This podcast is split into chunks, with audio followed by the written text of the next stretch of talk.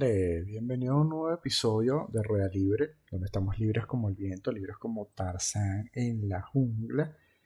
Quien les habla su servidor Leonardo Granados y en las redes sociales como arroba leogrados con dos al final. Agradecido como siempre por el apoyo al canal, la gente que se suscribe, que le da la campanita para activar las notificaciones, que me avisa que están el día, que están activos con las encuestas. De verdad que, como siempre, un abrazo a todos ellos y ellas que están todo el tiempo activos, escuchando y poniéndose al día con los episodios que van saliendo. El día de hoy voy a hablar de algo no muy preparado, algo que simplemente me provocó hablar con ustedes. No hay algo bueno o malo, por llamarlo de alguna manera, sino obviamente hay distintos puntos de vista pero aprovecho la ocasión porque casualmente en estos días he estado leyendo varias cuentas que han estado comentando sobre lo mismo y dije, bueno, voy a colaborar un poquito más con lo que ya está por ahí. Y el tema sería vida virtual. Y lo llamo vida virtual porque es esto que nosotros mostramos en las redes sociales para el mundo, para quien obviamente nos sigue o este, está activo con nuestras redes. Obviamente esto arranca de si nuestros perfiles en las redes sociales están públicos y privados. Y tiene que ver obviamente con un poquito de cada una de las cosas que he ido soltando en los episodios anteriores. Porque al final es decisión de uno qué es lo que hacemos público de nuestra vida privada y cómo lo hacemos público. Entonces hay algunos puntos que me gustaría obviamente comentarles porque por ejemplo en Instagram está el tema de que todo el mundo quiere mostrar lo bonito, lo feliz, lo grandioso. Obviamente nadie quiere verte mal, nadie quiere verte triste, nadie quiere verte en tus peores fachas, etcétera, etcétera. O tú no quieres que te vean así. Pero hay, hay límites. Y cuando digo que hay límites, y en este punto hablo de algo muy particular, que es el uso de los filtros. Lo usan tan excesivamente que llega un punto en el que las mismas personas ya no se aceptan como son, porque se han visto tantas veces con ese filtro que cuando se ven realmente como son, ya no les gusta, ya no les agrada. Entonces empiezan a criticarse a sí mismos o ya no se aceptan como se aceptaban antes. Obviamente aquí no se puede generalizar porque sé que no todo el mundo es así, pero es lo que mayormente se ve. O pasa tanto también que ves a una persona constantemente utilizando tantos filtros que cuando lo ves realmente en la vida real es alguien totalmente diferente a esa persona que has venido viendo en las redes sociales. Entonces, sobre este punto yo diría que, bueno, lo que sabemos que es una frase, cliché, todo en exceso es malo. Comenzando por allí. Número dos, hay que aceptarse tal cual como no es. Del color del piel que sea, con pecas sin pecas, con cabello sin cabello, de la contextura que sea. Y sobre eso, obviamente, cuidar nuestra imagen. Y cuando hablo de cuidar nuestra imagen, voy a lo básico. Dormir bien, descansar bien, alimentarse bien, tener buen humor, tratar de llevar una vida sana. Creo que eso refleja muchísimo más bienestar, alegría y otras cosas que simplemente ponerte un filtro donde te vas a ver sin imperfecciones. Ahora vamos a estar claros que todos somos imperfectos. Después está la otra cara. Ya dejamos a un lado el filtro y está la cara de qué es lo que yo quiero demostrar en las redes sociales.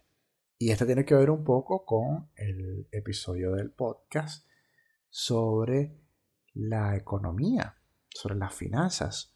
¿Por qué? Porque siempre queremos mostrar a alguien que a veces no somos.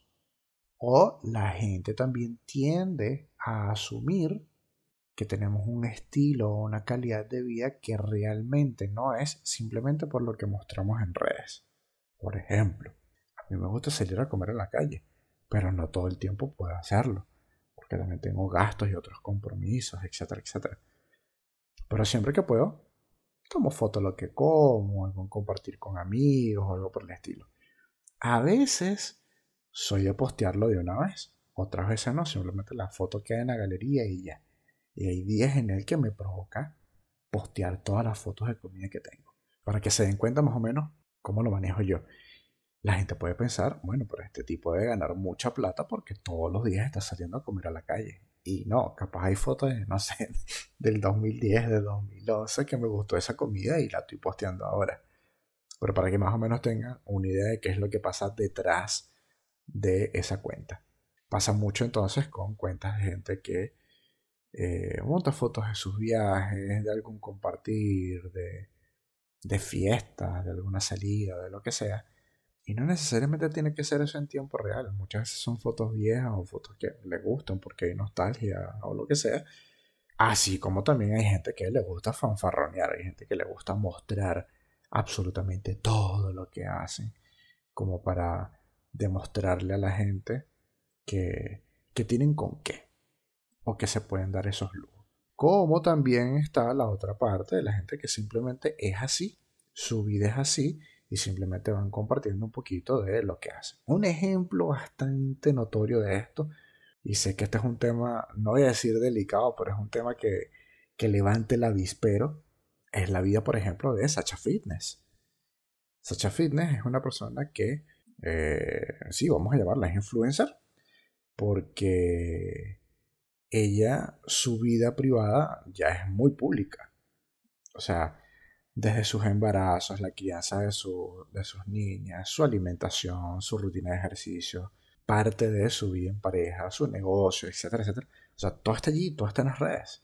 Y mucha gente trata también de adoptar o desear ese estilo de vida que tiene, que tiene Sacha. Así como también hay un gremio que es re fanático y, bueno, todo lo que hacen es estar 100% pendiente de la vida de Sacha y, y, lo único que saben es eso.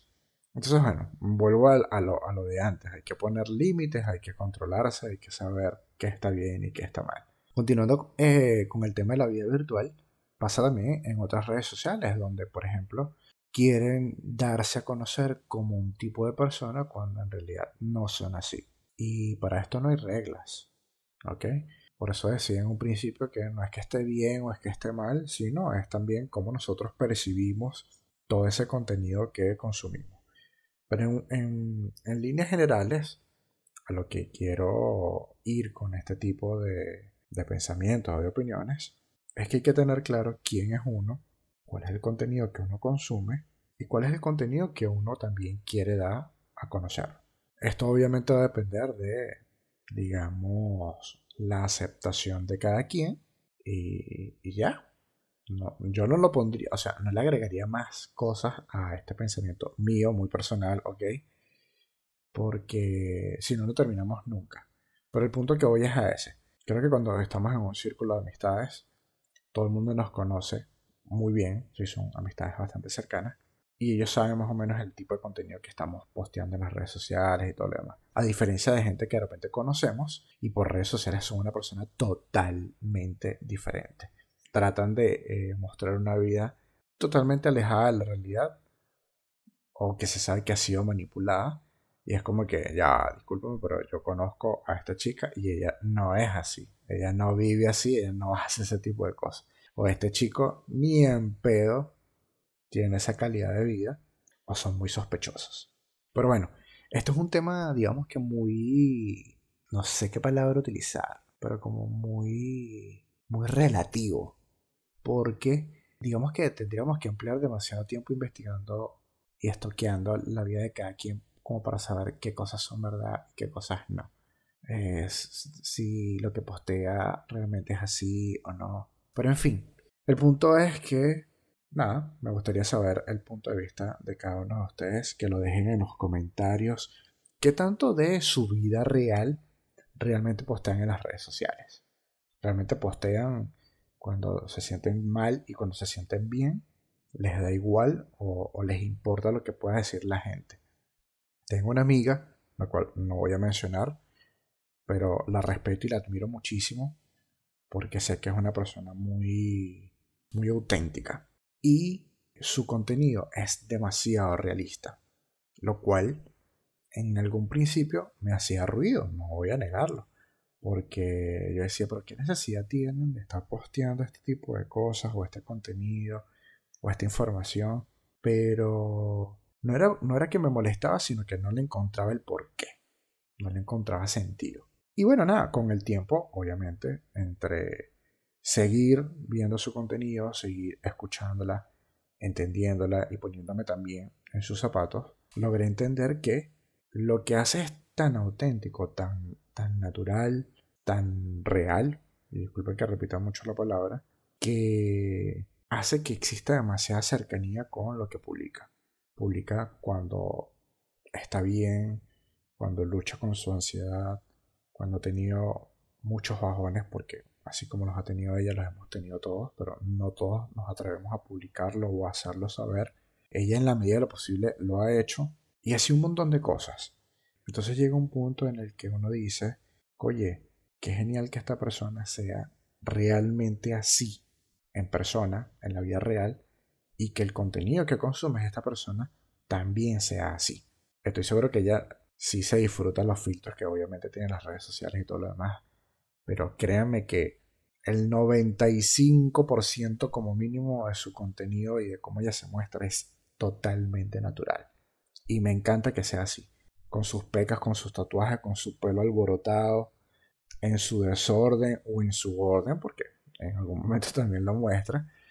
Pero qué genial, qué genial que exista esa libertad de poder expresarse sin temor a nada y que la gente te acepte así, tal cual eres.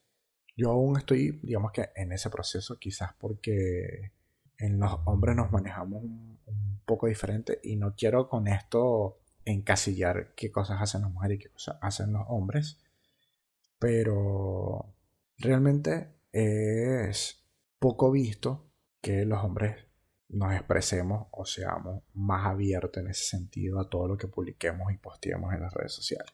Yo en, en, lo posible trato de simplemente reservarme cosas porque mi vida privada realmente se trata de mantener bastante privada y las cosas que de repente en algún momento quiero hacer saber o quiero comunicar o quiero transmitir eh, lo hago por acá por medio del podcast cuando se me cruzan un montón de pensamientos y, quiero hacérselos llegar, este, lo he hecho por acá.